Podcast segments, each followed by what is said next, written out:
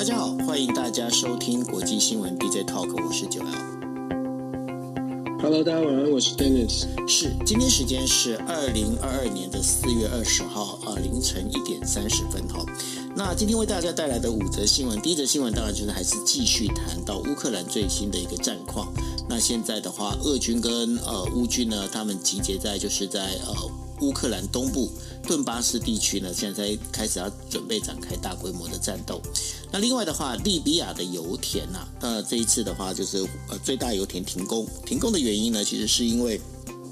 内部内内部呢现在分裂成两个一个不同的政权，为什么会分裂成两个政权呢？待会来跟大家做分析。那然后第三则新闻会跟大家谈到，就是呃耶路撒冷以色列的这样的一个联合政权呢，现在造成耶路撒冷这样很大的一个冲突哦，那这个也会影响到这个联合政府最主要的一个现在的稳定性。另外的话，中国商业间谍呢，在台湾现在这边的话，其实是越来越活跃。那到底这样的一个活跃的情况，对于未来的整个一个我们在讲的半导体的安全，是不是有影响？尤其是台积电已经在呃熊本这边已经开始动土在盖，就是呃这个我们在讲的就是晶圆厂了哈。那这样的一个状况里头的话，对于这整个一个半导体产业会不会有一个很大的影响？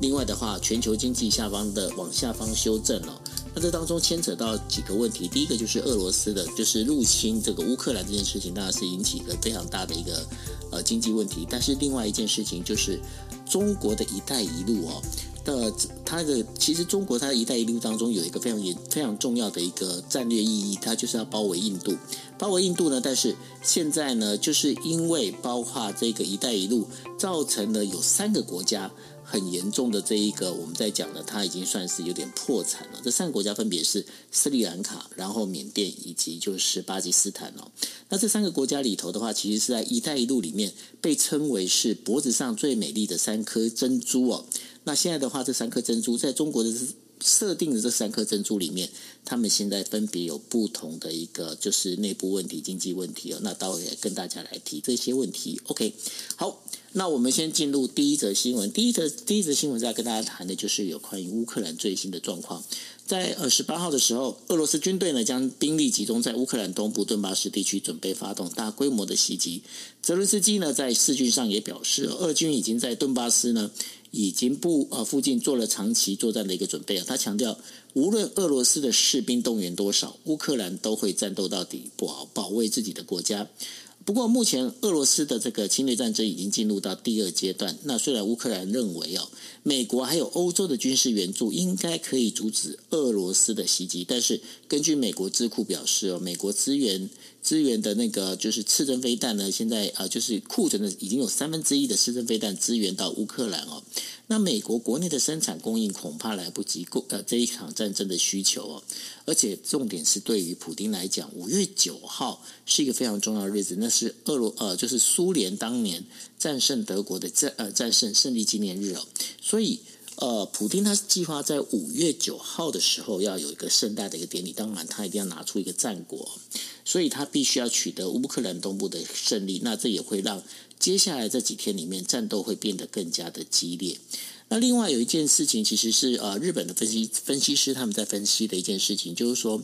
呃中国的领导层看到俄罗斯入侵的整个入侵战争哦遇到的一个难度，他们也开始在重新思考，就是侵略呃侵台的一个战略哦，是不是应该重写脚本？为什么这么讲呢？因为当呃就是当。俄罗斯他在入侵乌克兰，准备要进到基辅的时候，本来是希望用速战速决的方式哦。而过去中国在的在中国的脚本里头的话，也认为七天哦就能够控制台湾。但是现在从事实上看起来，这个台北真的要获得这样的要被他们控制的话，这可能会比预期来的困难哦。所以呢，现在有分析师认为呢，中国他现在强调的重点应该会。开始要加强啊，就是中国的核武。为什么要加强核武呢？因为这样才能够达到威吓台湾独立的这样的一个声音，而且呢，并且可以有效遏制哦，就是美国的军事干预。对于这样整段的分析，还有包括现在乌克兰最新的一个现在的战况，Dennis，你怎么来看现在这个接下来的一个状况，尤其是在武器供应上面？是，我觉得呃，其实我们 DJ 一直都在说，就是乌克兰会可能会很无奈的面临到更、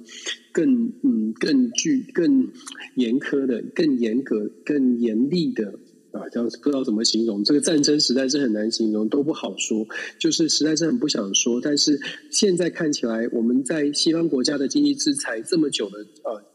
一段时间之后，其实俄罗斯没有完全没有改变他们的这个嗯打想要强攻的想法。那我们也说过了，事实上乌东地区现在看起来就是普京的一个锁定的目标，而且是呃使言必胜，就是他下定决心就一定要拿下乌东。刚刚九月也说了一个五月九号的一个日期，我们不能确定说五月九号乌东乌东地区会不会像俄罗斯所宣称的一定可以拿得下来。可是可以确定的是，现在看起来他的炮火是更加的猛烈一些。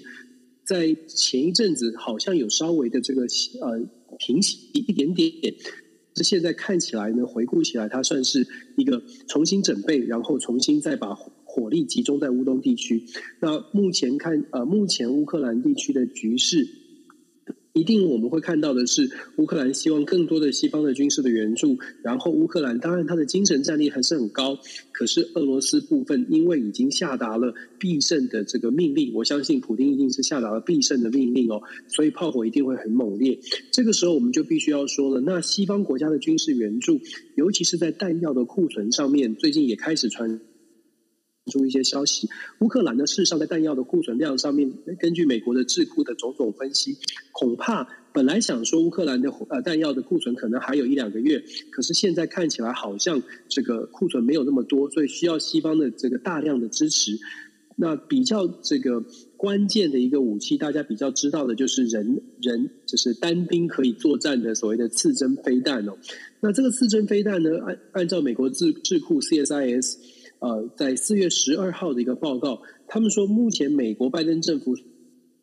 所援助的刺针飞弹的总数已经达到了美国库存的三分之一，也就是说，接下来还能够给予乌克兰多少，可能也会考虑到美国自己的需求哦，因为不，毕竟不可能把所有的美国的刺针飞弹都拿出去使用。当然，没有人预期说美国会遇到真的有战争，但是不，没有人任何国家会说，我把我所有的军火库都开放，让你随意的使用。也不可能有全全部都捐呃捐给乌克兰的这样的情况，所以我们会看到在武器上面呢，呃，怎么样援助乌克兰，怎么样才能够更有效率？然后又不影响到西方各国他自己的军事准备，这个会是是战争拉长之后的一个很大的挑战。也有一些分析指出，目前乌克兰呢为什么会在弹药上面用的这么快？两个原因，一个原因是因为俄罗斯的攻势比想象当中的还要更猛烈，所以必须要更多的武器、飞弹、呃武器跟弹药。那第二个原因呢，是因为我们知道乌克兰它当然是很多的军队当然是呃训练很精良，但是。大部分更多的情况是拿到了武器之后，他必须要很仓促的做出一些反应，所以在譬如说我们想象这个次针飞弹的使用，也许就没有办法呃有做好准备，整个带弹的就等着它来，反而是可能会有一些呃没有办法精准打击的状况，也就是说。武器的运用比想象中的还要多。西方的智库说，本来西方国家给乌克兰的武器是打算他们用一周的，可能一天就打完了。所以目前看到看到的这个武器弹药的需求远比想象中的更多。接下来怎么样能够让乌克兰有充足的弹药，恐怕是西方国家很烦恼的。我们为什么会一直都讲说西方的国国家，尤其是以美国来说，美国在二战的时候给大家一个印象就是民主国家的军火库。二战时期确实，美国扮演了一个很重要的角色。美国国内的劳动力大量的在美国境内生产很多的军事武器，当然这也是美国军火工业蓬勃发展的一段时期。问题出在二战时期跟现在是不一样的。美国现在本土呢，它在劳动力短缺的情况之下，这么多年没有打仗，其实军火工业的生产线并没有想象中的像，并没有像二战时期这么样的蓬勃，这么样的这么。大的人力跟物力都在军火产业上面，所以要作为民主国家的火药库，要像二战时期一样，不是不能做到，恐怕美国要重新把这个军火工业的产业线重新建设起来，那真的是需要时间的。所以就回到了现在，美国的库存给了乌克兰之后，怎么样能够补足这个库存，甚至是怎么样可以赶快的生产更多的火药、火军火来帮助乌克兰，这个是一个很大的难题。那么，如果我们在很现实啊、比较市侩的说，每一个这个军火的这个援助，事实上都是。金钱都是钱，那这个钱呢，恐怕在这段时间，至少我们可以很清楚的是，现在不可能要乌克兰付钱说来买武器哦。那怎么样来支付这一笔钱？怎么样来因应这个所需要的军火的供应？是免费提供吗？还是说用什么样的金呃什么样的钱来支付？我想或或许未或或者是未来要怎么样把这个嗯财务的这个呃。呃，这个费用给补上，我觉得这些都每一个都是随着时间的战争的时间拉长，我们会发现越来越多的问题会浮现。这些问题不是不能解决，而是这些问题都需要解决，都需要都挑战着所谓的西方国家的团结，也挑战着西方国家在自己现实的考量上面，怎么样来做一个。权衡怎么样来想出更聪明的方法，既能支持乌克兰，又不会影响到自己的国家安全。其实这真的是挺难的。当然，我们要强调，俄罗斯其实也有很大的问题。如果西方国家真的可以一直不断的提供援助，事实上，俄罗斯的军火供应也会是问题。因为现在在战争当中，俄罗斯其实也没有办法。生产出，他就没有办法大量的生产他的军火武器哦，所以其实俄罗斯跟西方国家有点像对抗，看谁能够撑得比较久一些。普丁为什么会大家会觉得说普丁是五月五月初，而且普丁为什么在这个时候强加这个火力的攻击，或许也反映出来现在必须要赶快的拿下他设定好的一个胜利的目标，否则时间拖长，坦白说对俄罗斯也不会是有利。普丁自己大概也很清楚。不过呢，最近呃开始有媒体注意到一件事情，普丁不管走到哪里哦，那个就是他的随从里头啊，提着那个就是一个黑色手提箱，这个画面其实越来越多出现。那这黑色手提箱所代表的是什么呢？其实就是代表核武哦。现在另外有一有一笔有一部分的专家是这么觉得，就是说，只要普丁被逼到一个绝境的时候，其实到时候动用核武的可能性就越来越高。Dennis，你怎么看这件事情？其实动用核武，它当然是姿势体大哦。但是我们就说，如果被逼到了墙角，真的无计可施的时候，会不会使用？那它就会就像我们之前所所提到的，是它会得到什么样的，就是成就是后果成本后果的考量哦。它会是有有什么样的后果呢？如果我们前之前有说过，如果核武是用在乌克兰的境内，那它使用了核武之后，它会被反制吗？它会被西方国家把核武用在俄罗斯本土吗？普丁如果觉得西方国家顶多是把核武用在乌克兰境内，那么其实他用核武的可能性就会往上升一点。可是如果普丁有得到一个比较强烈的讯号，说如果你使用核武在乌克兰，西方国家团结起来用核。俄乌就不会是打在乌克兰，会打在俄罗斯的境内。那当然，它的考量就会不一样。其实这是一个政治计算的一个，现在正在就是权衡当中哦。目前为止哦，我其实也嗯一直一直在强调说，经济制裁没有办法得到一个明确的效果，恐怕俄罗斯也不会太过的害怕，因为到目前为止还是有很多国家会继续的。在低利的，就在在有利可图的情况之下，继续跟俄罗斯做生意。所以西方国家呢，他如果只是想要靠经济制裁，事实上是没办法改变俄罗斯的想法。那么，如果真的要想变想办法改变俄罗斯的想法，就必须更加的强势，不管是用军事的动作，或者是像在现在我们讨论的核武的问题，你至少要有一个明确的表态，告诉普丁说，你核武用在乌克兰，我们的核武会用在俄罗斯境内，至少要有这种明确的宣告。可是很很无奈的是，大家都不敢说这种话，因为说这种话呢，事实上就又更加的又担心，更加的激怒普丁，更加的会引发第三次世界大战。所以西方民主国家事实上就有点卡关在这里。偏偏我自己个人觉得，如果你没有办法连这种话这种。比较强的话都没有办法讲出来的话，那当然普京的盘算就会觉得，那我就 那我就用吧，反正你们也不敢打第三次世界大战。再加上俄罗斯事实上，如果真的以核核弹头的数量来说，它确实是确实是对世界是一个很大的威胁。然后再加上西方国家又不愿意硬起，又没办法硬起来，那么我觉得这个危险性，把他逼到墙角，然后让他觉得不行，我除了核武之外，没有其他的方式可以来确保我的胜利，那么这个风险就会提高。这个这个是我们不愿意看到，可是真的要不，真的是不得不防，要想要真的要非常谨慎来看待。其实呢，Dennis 在提到这个事情，也是一个非常重要的，就是不能给普丁有太多的这一个应该可以想象的空间哦。因为最近也有人在讨论一件事情，如果如果当年哦，当时应该不是讲当年，当时啊，当时如果那个呃，拜登他没有提到说美国绝对不会派军队到乌克兰这件事情的话，也许普丁就不会有去动武的这样的一个念头，因为呢。那个拜拜登他已经很明确讲说，我不会派兵到乌克兰，所以普丁就讲说，好啊，那你不派兵派兵来的话，那我当然我动武，当然我就不怕你美国能够进来嘛，对吧？所以呢，在这个当中里头的话，这个。到底呃，政治人物在说话的拿捏那个硬度上面呢，该要拿捏到什么样的一个程度，其实是非常重要。那反过来讲，我想请问，硬度真的很重要，硬度非常重要，土耳其也很重要。我知道你要讲什么，OK。然后 我只是觉得刚好讲到这个词很有趣，没错，很多很多种。是啊，不过另外一个另外一个就是呃，现在呢，从呃俄罗斯入侵乌克兰这件事情哦。那给就是中国的这个领导层，尤其是习近平哦，他有一些新的一个醒思。那也有人在讲说，中国他现在接下来呢，他反而会改变一些策略，因为当时的话，其实在中国脚本里面，希望能够用七天的时间制制服到就是呃台北，那然后呢，能够就是用一个斩首行动的一个这样的一个做法哦。那现在看起来这样的一个做法可能会有一些问题在，那也可能在七天里面他没办法达成，所以说。中国它现在反而也有可能要加强核武这件事情，那你怎么来看这样的一个分析呢？我先说，再补充一下，刚刚九欧你讲到的所谓的硬度，就是外交的言辞哦，其实真的是很重要，真的是需要智慧的。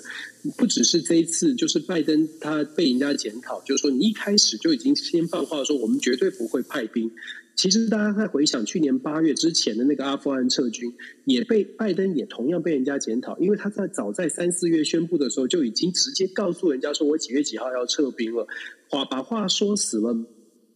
美国那当然这个塔利班就会大大肆的进攻哦，所所以说你的话术让大家给给给大家一个呃这个呃基本上就告诉大家说我不会了，我我我我放任你你你来攻击，放任你来 底牌先给人家看了。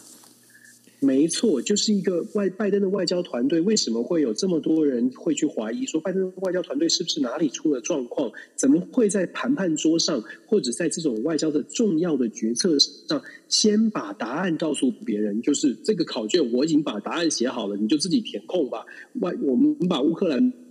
的边界画好了，你在里面随便你打，然后我们我们不介入。等于是有点这种意味，就让大家就是放着乌克兰呃，让让俄罗斯来处理哦。所以其实为什么大家会怀疑说外交辞令这么的重要，做怎么会犯这种错误？真的是呃，拜登的外交团队恐怕也要好好的思考。那我们讲说中国运用核武的部分，我个人不会这么的担心。我当然我知道这样讲的，也有些人朋呃有些朋友可能会觉得说好像小看中国，其实真不是，因为我觉得中国它有当然它有崛起的这个实力，当然解放军也不是也不是省油的灯，可是我还是要说，如果我们真的很诚实的面对现实，短期之内解放军的军事实力其实真的还没有到那种程度哦。也就是说，他并没有像外界想象的当中呢，就说，哎，中国已经在做出摩拳擦掌的想要做什么样的进犯台湾的动作。这不是说他不行，就是短为他啊，他不敢，或者是好挑衅他，而是我常常说，我们要非常诚实的把这些消息、把这些讯息综合起来。中国北京当局目前，首先，他国内是要非常强调的是维稳。二十大马上来了，习近平其实会紧，当然会紧张。现在其实国内的问题比较多一些哦，他会不会用所谓的军事的力量，或者是进犯台湾统啊统一台湾，来当成转移国内的这个紧张的焦点？不是完全没有可能，但是如果他想到这一点，他进一步就要想说，那如何来行动，如何来落实呢？他就会撞到一堵墙，这堵墙就是。说实在的，这个目前的实力还不到如此。那我们就说，那中国会不会因为传统的武力没有办法短短期之内，解放军还没有到达可以跟美军呃做做这个呃对抗的程度，所以才考虑核武呢？同样的，核武，中国的核武核弹头大概两百多枚哦，不是说很不不可怕，而是说。如果中国还没有，就是北京当局，也就是习近平他本人还没有到达一个失心疯的程度的话，事实上这些想象都是外界在想象说，哎，他是他是他是会疯狂的做这些事。可是我会觉得，习近平还在国内还能够掌握权力的情况之下，他没有他没有实在是没有必要要赌上他的政权，赌上他可能会遭受到全球更大的反应。击来做这样的一个比较激动的动作，反而是在外交上面，这个呃把这个形式做出来，或者是做出很凶狠的样子。就像他现在一一直以来，这这呃这几年以来一直一直走的战狼外交的这个形式是比较有可能的，因为战狼外交某种程度来说是让中国国内觉得，哎，现在中国已经强起来，已经已经可以强硬了，至少在在外面呢，绝对是不示弱的。因为习近平一直说他自己代表的是中国强起来嘛，以前是富起来啊，或者是站站起来，现在中国要强起来。既然要强起来，所以你可以看到习近平很多的政策上面都是。表达很强硬，而且是不能不能退的，像是他在上海的防疫有清零就是清零，他不能退，导致中国的弹性是有限的。那我觉得现在习近平谈到的所谓的军事的动作啦，可能核武的考量，或者是攻台的这个战略要去转换，呃，比较多的是呃这些这些嗯规，应该是说比较多的是想象，而不是真的实际中国可能会真的这么做，因为。我必须诚实，我我还是觉得从我的观点，诚实的说，中国目前还没有这样的能力哦。那当然，我们也不是说，哎，所以所以台湾什么都不用做。其实我们就说，这就是互相的。该该该做的事情，我们还是得自己做，还是要自立自强。但是我们也要也要稍微的处变不惊，不需要听到任何的消息就觉得哎，好好紧张，好紧张。其实比较冷静的来看，常常听 DJ Talk 就会知道，我们有可以做的，也也有可以不用担心的部分。是，那呃，刚刚呢，我们的河马大叔那个 Andrew 跟大家补充的一个就是小尝试哦，他是说那个美国的那个核武的那个手提箱叫做 Football，那然后呢，另外俄国的那手提箱。我刚才看了一下，我差点把它讲成恰吉哦，恰吉好像就是那个那个怪怪娃娃，不是恰吉，叫切吉哈。他那个俄国那个手提箱叫切吉，那刚好给大家听啊，等于说给大家补充一些知识哦。好，那我们进入第二题哦。那第二题就要讲的就是说，呃，在嗯，就是两呃，我看一下哈，就是在产油国利比亚哈，它现在出现的就是。我们在讲中东的产油国利比亚呢，它现在出现了一个东西两个政权这样很很微妙的一个状况，为什么呢？而且这使得呢，利比亚国内最大的油田在十八号的时候宣布停产哦。那这也使得纽约原油的期货价格呢，呃，变得在比上周的时候又暂时上涨了百分之三左右哦。那这当中最主要的原因是在于部落势力的阻挠哦。那据说是东部的托布鲁克的代表委员会呢，呼吁要呼吁要将权力移交给。二月份当选的临时总统，也就是前内政部长巴沙加。那然后呢，这个这在西部的首都，原本的这个临时总理的叫做多维巴，他本身掌管，那使得呢，现在那个利比亚出现了两个总理的这样的一个状况哦，所以使得利比亚国有石油呃国有的石油公司呢宣布，就是在十八号的时候先暂时停止这整个呃就是沙沙加的这个呃油田的一个运作。那因为在两年前的时候，利比亚呃内战就先先宣布暂停，那然后在二零二一年的时候，由呃这个巴呃多巴多维巴呢透过联合国的斡旋呢成为就是临时总理。那这成为临时总理是计划在二零二一年的十二月，也就是呃去年年底的时候举行总统选举，但是后来呢却因为准备不够，那这个总统选举被推迟。那推迟之后呢，后来的这个呃就是我们在刚刚在提到的，就是在呃东部。托布鲁克的这个代表委员会呢，他就选出了巴沙加作为新的临时总理，然后他认为呢，这个就新新选出来之后，认为巴维托呢。他多博多维巴呢，他已经任期届满了。那但是多维巴又不接受这样的说法，然后他又依然要坚持去执行所谓的这个总统选举，使得呢，就是在这个军方里面的这个哈夫塔尔的将军呢，他就干脆他就是发动的，就是让这个呃，就是军事组织呢进入到这个整个就油田里面来哦。那希望用这个方式来让多维巴呢能够自动辞职。对于这样的整个一个黎巴呃这个利比亚这样的一个事情里头，其实也发生了一件事情，就是说，虽然说利比亚它本身的产油量并没有到那么大的一个地步哦，但是呢，这对于现在目前在非常需要原油跟能源的这样的一个状况里头，利比亚的问题其实也影响到整个一个国际局呃，就是能源的一个呃趋势跟价格哦。Dennis，我发现现在最近整个这个东中东地区其实也不是那么的稳定。绝对不稳定的，整个能源能源出现了大家的争夺战。利比亚在北非是一个非常关键的全球的这个石油的重要的国家哦。虽然大家很少去关注它，可是我不知道九二你还记不记得，其实利比亚跟台湾是有渊源的。以前的格达费曾经是阿扁总统当年这个二零零六年飞去见到德格达费，当时还是一个非常大的一个头条消息。那其实利比亚。那在二零一一年呢，格达费被这个政变下台之后，利比亚就出现了一个非常混乱的一个局势。那混乱到什么程度呢？现在的利比亚基本上是分成西利比亚跟东利比亚，就是分成两个国家。事实上，虽然没有完全的就说哦，两个国家脱离独立，可是两个两个两方的阵营呢，其实一直都在寻求，西方国家一直在寻求，看看能不能帮助利比亚能够在两方的阵营找到一种共识。刚刚其实九欧你谈到的选举有什么样能够进，怎么样来进行大。大选怎么样让利比亚能够稳定下来？现在其实就不只是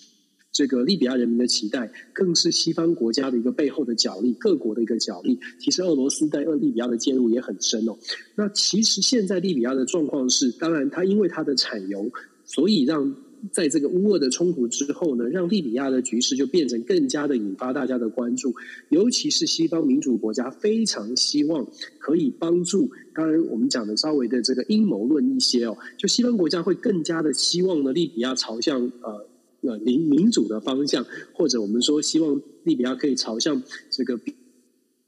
比较民主阵营，西方民主阵营。但是利比亚本身呢，在利尤其在利比亚东部。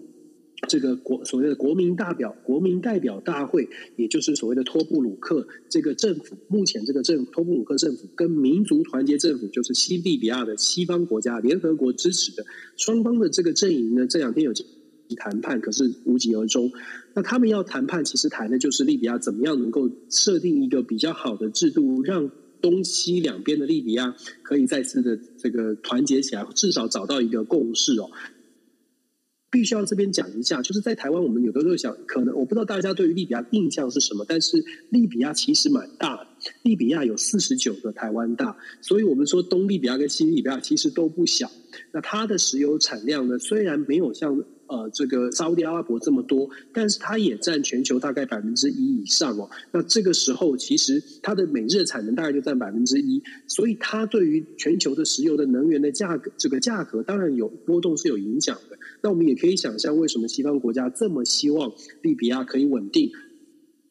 而且这个稳定最好是朝向所谓的西方国家这边哦。那我们刚刚讲到格达费，其实格达费下下台之后，他的这个。不能说余党，但是至少呢，像是军方的人士哦，现在其实就是东利比亚，也就是布鲁布鲁这个托布鲁克政权国民代表大会这边背后的一个强力的支持，就是军方的人士。那么我们可以想象，当然西方民主国家就会不太希望说，这个东部东部的这个利比亚可以变成变成利比亚的主导的主导的政治政治势力。那所以双方呢，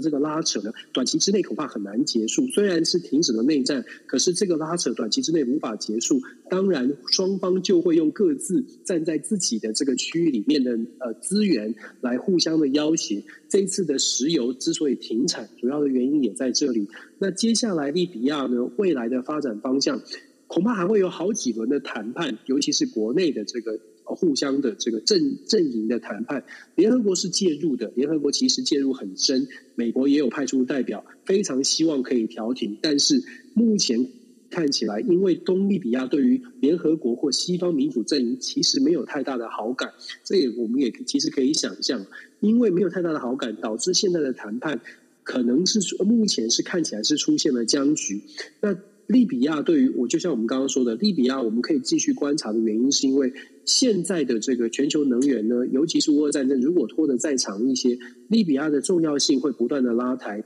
整个北非哦，我们呃其实很少去关注到整个中东，然后北非，其实北非现在呃在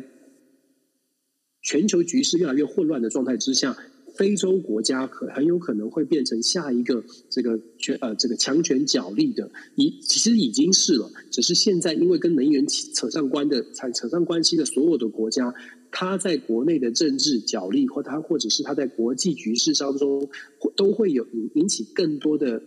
我们其实很不想讲说国很多国家的觊觎，但是确实各国的角力、各国的势力都会想办法去介入，因为每一个国家从非常现实的角度来说，都希望可以。自己能够为自己的国家争取到多一点的能源，多一点的这个保障哦，就是我的石油可以，我不靠一，我不靠俄罗斯的，那我从哪里可以拿呢？利比亚会是一个兵家必必争之地。现在的这个国内的纷争只是刚开始，接下来会介入的更多的是外国的势力，这个外国势力非常值得关注。事实上，利比亚。有，我在这边稍微再补充一下，格达费被推下推翻下台的一个关键关键的原因，就是因为大格达费内部的这个国家石油公司本来国格达费的亲信，他们在二零一一年。当政二月份当政变发生的时候，这个控制国家的石油公司的里面的这群高干，也是格达费的格达费的亲信呢，当时就跟中国还有俄罗斯哦，做出一些某种的协议。他们说，如果你们愿意在联合国安理会弃权，而且愿意帮助大帮助我们把利格把格达费推翻的话，你们就可以享有这个利比亚石油的优先开采权哦。就是这么有趣的一个状态，导致格达费很快的在二零一一年执政了这么久，从七零年代开始到到二零一一年这么长的掌控，居然可以一下子被推翻了。关键就在于他们用利益，就是用石油的利益去交换这样的一个政权的更迭。那我们就可以想象了。利比亚的石油向来可能都是很多的外国势力觊觎而且介入的对象。现在国内的纷争只是，就像我说的，只是开始。接下来会有更多的国家想要去介入利比亚，尤其是乌俄冲突如果继续，能源价格如果继续往上，利比亚以及其他所有相关的产油国家都会是都都会出现这个重重要性都会提升了。我们这么说。是，那根据国际能源署的一个数据啊，利比亚三月份的石油产量大概是每天是一百一十万桶哦。那当然，这个这个数字你跟就是呃，我们在讲说世界石油产量的每每天的生产量是大概一亿桶左右，这样相比，感觉上没有差，它本身好像那个量没有那么大哦。但是呢，其实在这个我们在讲这原油产这个生产的这个过程当中，尤其是在现在哦。能源危机的一个状况之下，即便每天是一百一十万桶，其实都还是非非啊非常的重要哦。好，那我们讲完这个北非的利比亚。我们讲完北非的利比亚之后呢，我们来谈一下就是中东哦。那中东就是我们在讲的就是耶路撒冷撒冷哦。那巴基斯坦人与以色列警察呢，最近在耶路撒冷圣地这边呢发生一连串的这个所谓的冲突哦。那使得这个大家如果记得以色列的话，现在的是属于这个联合政权。那联合政权里头其实有部分是阿拉伯系的成员哦。那这些阿拉伯系的成员呢，他们就宣布哦，就是。暂时停止在联合政府的一起跟联合政府的合作，那这有可能会让贝内特总理呢这个政府呢失去议会的多数席次。那尤其是这个阿拉伯这个政呃政党哦，就是拉姆哦，在十七号的时候，他就说他因为为了要抗议哦，就是那个呃就是进入了这个阿克萨清真寺哦。然后冻结这个呃，所以要冻结的所有的这些事情哦，所以说呃，他们现在要求要议会要休会哦。虽然说呢，这一个呃阿拉伯的这个就是阿拉伯派系的这些成员，他们目前并没有真正的表示要离开这个联合政府哦。但是呢，这这个使得联合政府没有立刻垮台，但是也凸显了这个就是整个以色列在纳坦雅胡之后啊，这个整个联合政府本身的一个脆弱性。但是你觉得这个耶路撒冷这样的一个冲突，接下来会怎么样的一个演变呢？我觉得这很值得观察，因为其实以色列，如果大家还记得，其实大家很快的新闻都像走马灯一样很快的过去哦。可是其实就在两年之前，以色列还跟巴勒斯坦其实还在打仗，就是上一个乌俄冲突之前的战争就是在以巴上面。那这个以巴冲突呢，如果大家记得的话，其实也打得蛮惨，就是巴勒斯坦其实在得到了很多的支持，美国。也有很多的反战的反战的示威，有很多的我们国会议员支持。那好，那这个以色列在纳坦雅胡就呃下任之后啊，所形成的联合内阁，当时他们联合内阁主要当然是要把纳坦雅胡赶下台，可是某种程度呢，也试图着要去做一个嗯大联合内阁嘛，所以把阿拉伯名单，就是阿拉伯的成员，阿拉伯亲阿拉伯的。中文版叫联合阿拉伯的这个名单，这个政党哦，虽然只有四个人，可是关扮演关键的角色，因为他们让他过半了，所以让联合内阁可以有这个执政权。就如同九你刚刚说的，如果这四个人呢，他目前还没有完全的退出，可是如果他退出的话，以以色列人的内阁就摇，基本上就摇摇欲坠了。所以我说，我们可以值得观察的是，第一个是政治上，第二个是以色列跟巴勒斯坦之前的停火协议，其实还呃，其实只是呃，我不能说暂时，是确确实是停火了，可是。当时这个以巴冲突，在上一次以巴冲突发生的时候，就是在这个就是类似的这个情况了，就是在这样的一个清真寺所造成的一个大的冲突。那这一次呢，又。因为这个呃清真寺的冲突，然后有造成一百五十多人受伤。那现在的联合政府想要积极的采取这个维持治安的动作，已经造成受伤，已经造成阿拉伯政党的不满。那如果说真的这个事情没有办法好好的在以色列的部分好好的平息下来，再一次的激起巴勒斯坦的这个。巴勒巴勒斯坦的人的不满，甚至推翻了所谓的停火协议，可能会让中东地区变得更加的不稳定。所以我们会看到这一次的事件出来之后呢，其实很多的国家都赶快的做一些调停，甚至。是表达赶快表达立场，像是土耳其的总统亚多安马上就表达谴责以色列的政府，要求以色列要更更好好的处理巴勒斯坦的危机。主要就是因为真的是个世界，尤其是这个在当地的这些周边的国家，没有国家希望可以希望再有大规模的冲突发生。想象一下，乌俄的乌俄的冲突还没结束，现在正在战战战乱。以巴如果再发生冲突的话，其实呢，这个世界的乱会乱到呃，可能无法收拾哦，很有可能这个小的火就会乱变得很大。所以，其实周边的国家都是很紧密、很密切在观察。我们当然希望中东，我们绝对是希望大家世界和平。可是，有一些历史渊源、历史背景的这个冲突。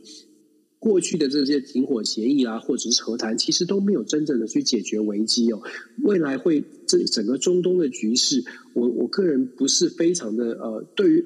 中东能不能够持久的、永久的维持和平，我其实心中是觉得有有一些担心的。因为就像我们看到的，联合政府非常薄弱，当时是为了拉下纳坦雅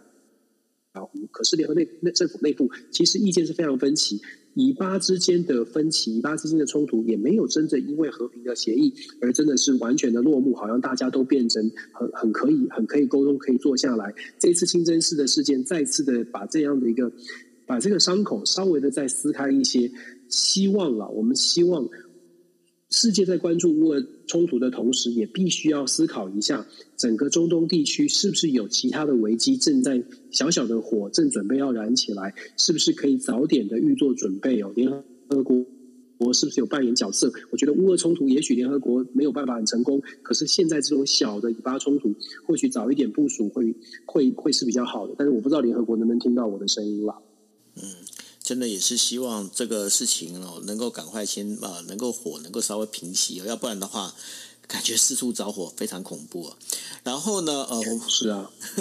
然后我们接下来我们要谈一下台湾本身的事情哦。台湾呢，就是法务部最近提出一个警告，就是许多中国半导体的企业呢，正开始用非法的方式积极收拢台湾先进的半导体工程师。在三月份的法务部，他同就发动了一个搜查哦，他同时搜查了八家相关的公司，目前还在调查，最后还有一百一百家的这个中国公司。很显然的哦，在美中贸易。战之下呢，这个受到美国制裁的这个中国啊，他现在是试图就透过台湾的公司取得半导体的一个技术哦。法务部调查局在上个月的时候出动了五名检察官，搜索了八家与中国有关的一个公司哦。这些公司分别位在台北市、新北市、桃园市、台中市这些地方哦。它辐射到整个整个台湾，那表面上看起来这些公司都是香港公司的子公司，但事实却不是如此。呃，法务部调查局认怀疑哦，这八家公司其实是作为基地，在台湾先取得先进的半导体相关人才，然后呢，而且他发现一件事情，这一些公司的母公司其实上，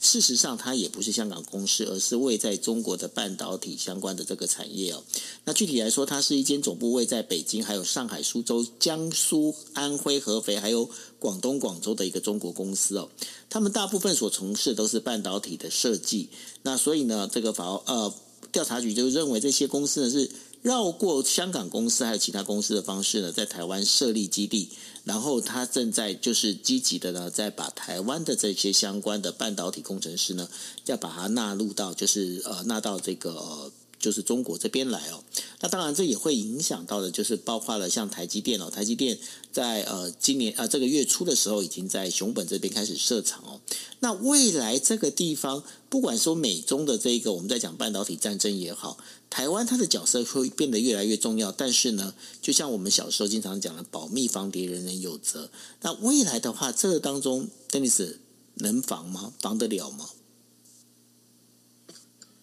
我觉得这个问题其实牵扯的层面蛮广的。为什么我这么说呢？因为我觉得，我觉得根根本的问题是，台湾可能需要设定相关的法规哦，关于两岸之间的交流。过去很长一段时间，大家可能觉得两岸要怎么样的紧密的交流啊，对商商业有有利益、有有利哦。但是我觉得现在已经差不多到了时间，这个其实不管。是对中国，或者是对于这世界任何国家都是一样。台湾自己的利益，如果是半导体的能力的话，事实上我们就应该设定相关的法规，来帮助我们的半导体的产业，可以保障我们的机密的专利、专利权、专利的法、专专利的这些能力哦。首先，这个法规的制定是非常重要的。再来，我们也要保障我们的人才，不只是法。就是法治上面要保障我们的人才不被这个不被影响，另外可能也要在商业的角度去考虑说，我们台湾的这个工作环境、工作条件，包括薪资待遇。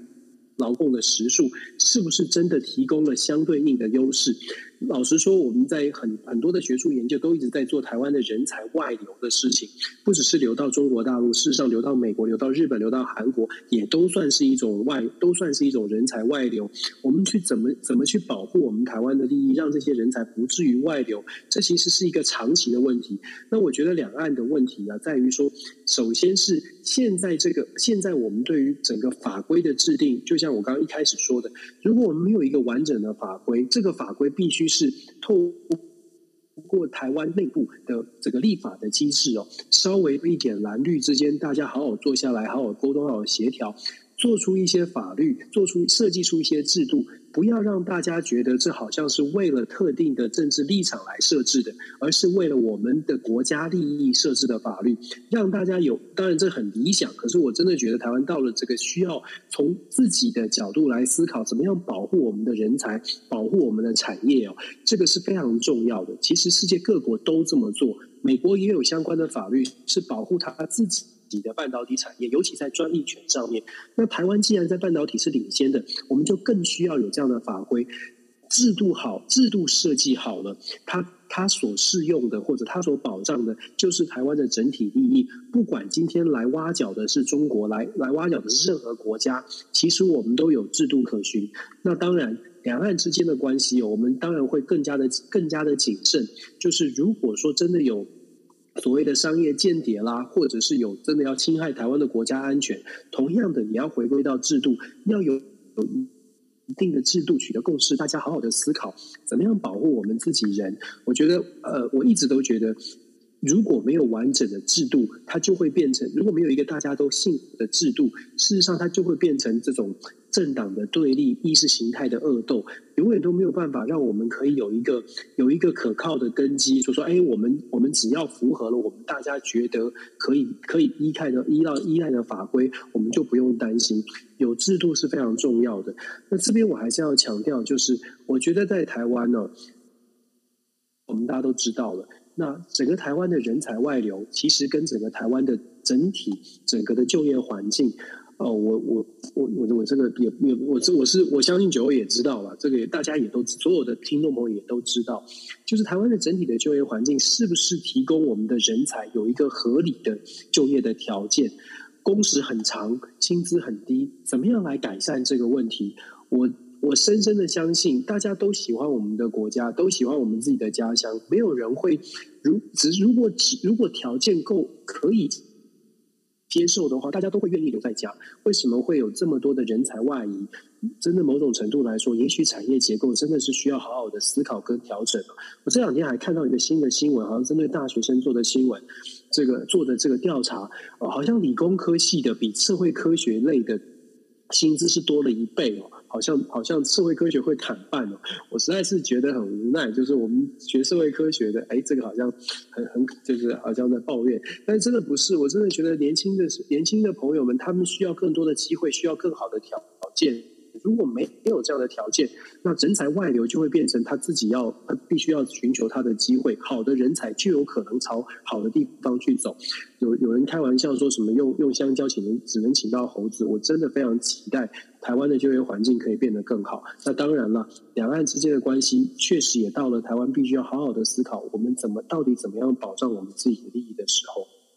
的确哦，台湾的整个包括呃就业环境、薪资结构等等之类的这些，还有社会福利这相关的这些事情哦，该怎么去重新去思考哦？整个结构性的这些问题呢，的确是值得来被重新再讨论哦。尤其是呃，当现在整个呃我们在讲的就是威权威权体制以及民族主义民主体制这样的两边的。开始越来越区分的越区隔越明显的时候，怎么让台湾住在台湾这片土地上的这些年轻人哦，他们本身能够有一个更好的一个环境，能够呃让他们至少知道说哦，我今天我留下来帮忙，我可以得到哪些东西哦？我觉得这是非常重要的一个关键，对吧？嗯，没错，是。好，那呃，我们接下来就来讨论哦，就来谈的就是说，国际货币基金组织呢，在十九号的时候向下修正了全球经济展望，它把二零二二年实际增长率呢再往下调了百分之三点六，那这跟前一个月相比的话，已经下调了百分之零点，呃，就是有零点八个百分点。最主要原因呢，当然也是对于俄罗斯入侵呃乌克兰这件事情的高昂的一个资源价格哦，造成的通货膨胀，那使得呢提高各国的这个各国的利率哦，那造成这个经济的一个降温哦。如果如果如果战争持续下去的话，那这个负面效应将会持续下去，那经济也就会更加的一个停滞哦。那这当中其实受害最深的，现在几个国家已经出现了。那这几个国家刚好都是在中国“一带一路”的这个啊重要的点上。第一个老挝，第二个就是缅甸，第三个就是斯里兰卡，然后第四个是巴基斯坦哦。那这些这些地方的话，本来是在中国的一带一路当中是一个很重要的对印度的一个包围网。大家如果从地图来看，由东向西的话，可以看到老挝、缅甸。然后呃，斯里兰卡以及就是巴基斯坦是把整个就是印度把它包围起来哦。那我们就来谈斯里兰卡这件事情好了。斯里兰卡它现在其实已经面临破产，应该是说它已经破产。为什么说它已经破产了呢？斯里兰卡它现在面对三件事情，第一个当然就是中国呢，中国对它的就是大量的这个债务债务的一个陷阱哦，使得这个斯里兰卡必须把港口啊，把这些相关的这些资源都让给中国，这是第一点。那第二点的话，在于就是。斯里兰卡过去哦，过去他在呃，就是乌俄战争之前的话，斯里兰卡前三名的观光客分别哈，分别是来自于哪里？来自于第一名是俄罗斯，第二名是印度，第三名是乌克兰哦。那现在俄罗斯跟乌克兰呢，加起来是占了。每年斯里兰卡的这个算是观光人口数的百分之四十左右啊。那目前大家是知道的，这一打仗哪来的这个观光客？没有观光客可以进得来，那当然就造成斯里兰卡的整个一个呃，就是因为斯里兰卡大部分其实就靠观光，还有靠就是卖红茶出去。因为大家如果知道的话，斯里兰卡的红茶是相当的有名。那因为是这样的一个关系呢，那现在这个斯里兰卡的红茶最大的出口国是在哪里？是在俄罗斯。好，那。这也使得呢，斯里兰卡现在红茶也卖不出去了，然后呢，观光客也进不来，使得呢，斯里兰卡在上个月的这个我们在讲它的国债啊，就是国际债务，它已经拿不出钱来去还，而只得用红茶来抵债哦。那这也就造成了这整个斯里兰卡的整个一个我们在讲的它的，包括现在内部哦，最近这几天斯里兰卡内部也正在发生不断的发生所谓的示威游行的这样的一个状态。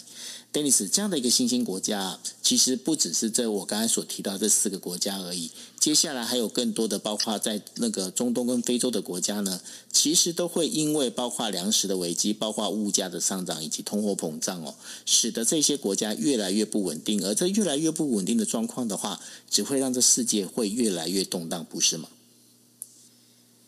嗯，是确实是这样。其实，包括我们今天现在分享的这个 IMF，就是国际货币基金，他们做的这个经济的预测，下修这样的经济成长哦。然后，全球的经济因为乌俄的冲突，导致大家可能没有办法。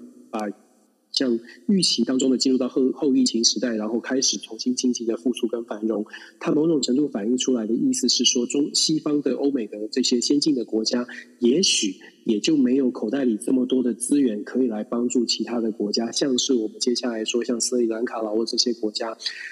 它其实很现实的是，我们明明看到了像斯里兰卡、像老挝、像是甚至很多的非洲国家，因为跟中国的一带一路一路的这个连结，导致他们陷入了债务的危机，甚至我们用债务的这个陷阱来形容。这我们看见了，我们观察到了。问题是出在我们怎么救他们呢？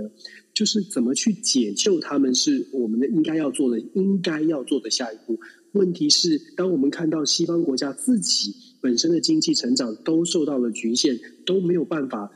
有有有多余的资源哦，很现实的问题就来了。我们明明知道问题，也明明知道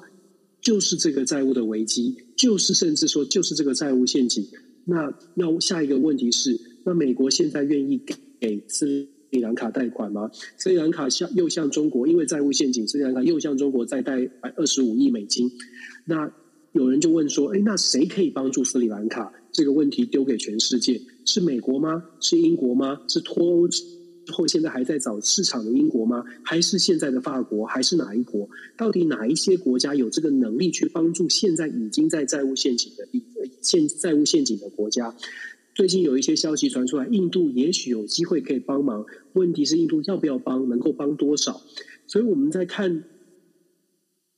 最无奈的问题就是，我们明明看到了，呃，也许中国正在用这样的政策，用“一带一路”，也许正在用这样的政策。当然有不同的，中国自己的北京当局自己的解释是，我们在帮助这些国家，我们是投资，我们是帮忙。那西方国家看待的是，这是债务陷阱，这是这是在中国在这些国家发挥影响力。不论怎么从哪一个角度来看，中国它在“一带一路”的这个部分，它会继续往前推。那我们就说了，问题是，如果西方国家看到了问题，他怎么来解救他们？我们之前说过了，欧洲国家提出了这个所谓的反制中国“一带一路”的这些基础建设计划，提出了三百亿、上百亿、上千亿的这种基金，希望大家能够团结一致来做这件事情。那我不晓得大家有没有我们后续的发展，到底可不可以循如同预期一样的发发展哦？可是很确定的一点是，乌俄的冲突、乌俄的战争爆发。让之前还大家还记得吗？那时候讲了三千要募资三千亿，让这个西方国家的这三千亿美金这个话题稍微的就搁置在旁边哦。现在这些所有的西方国家还有没有办法在给了乌俄冲突的这些军事资源跟经济援助之后，还有没有办法有多的钱再花在这个本来预估的拜登所说的呃全球共好这种全球的这个呃经济架构一起来帮助基础建设的这几千亿，还能不能有这样的能力？我我不是说我要传递很悲观的现呃状况，而是我觉得在很现实的角度，我常常会去思考的是。解决方法是什么？我们看到了问题，可是不能只是说啊，要有解决的办法。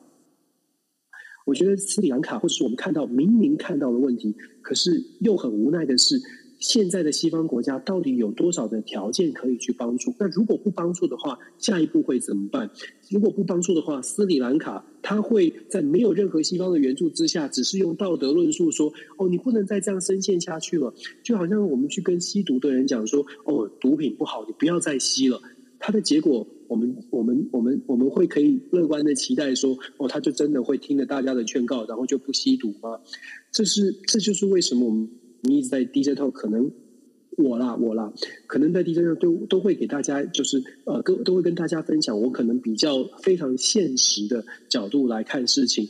不是不抱任何希望，而是我觉得总是觉得很现实的看待这个问题的最坏的状况。也许我们会去再一次的思考说，好吧，那现在最差是这样，有没有办法？我们从最差的角度往上往上面走，至少不要是哎，总是讲说很好的、没问题的，希望大家民主国家只要团结，我们就可以帮助斯里兰卡。如果是只是从就是大家就是喊话说可以帮斯里兰卡，斯里兰卡可以摆脱泥淖，那么也许我们就永远看不到真实的困境，其实是各国可能没有多的资源可以帮助。但是如果我反过来去思考，大概就知道斯里兰卡这样的状况，也许短期之内不会有解决，可是我们也会，我们至少可以知道有一些国家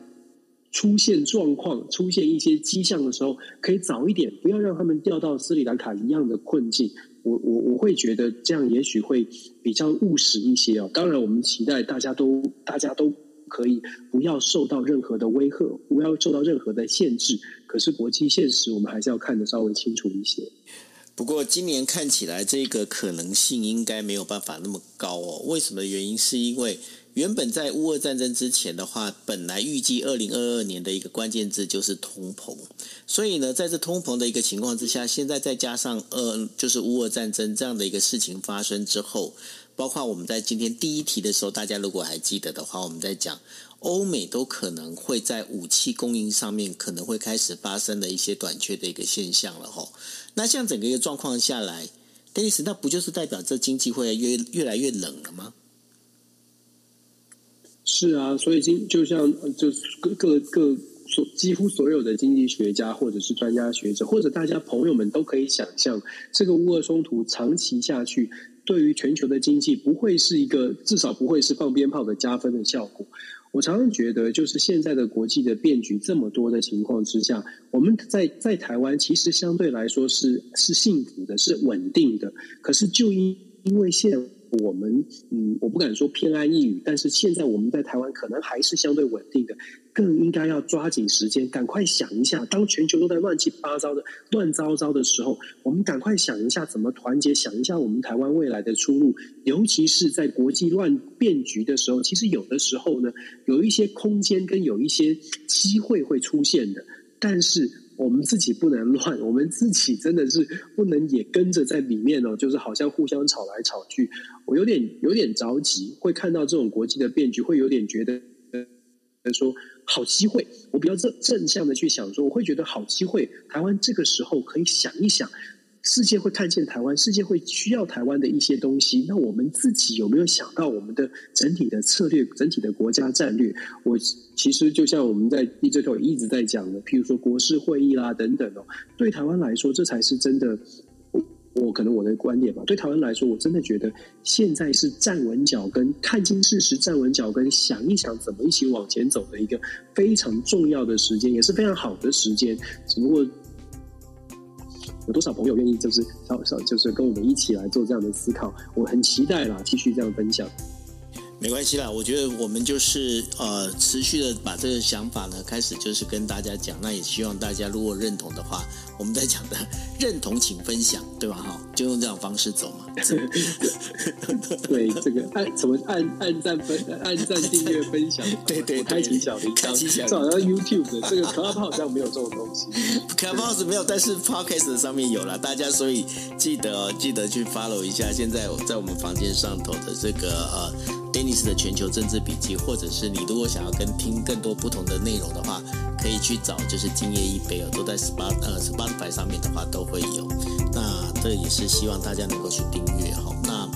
呃，今天这就是五这五则新闻是我们今天为大家带过来的哈。那呃，明天一样的时间哦，就是在呃台北时间凌晨的一点三十分。那我们国际新闻 DJ Talk 再见喽，谢谢大家，大家晚安，拜拜。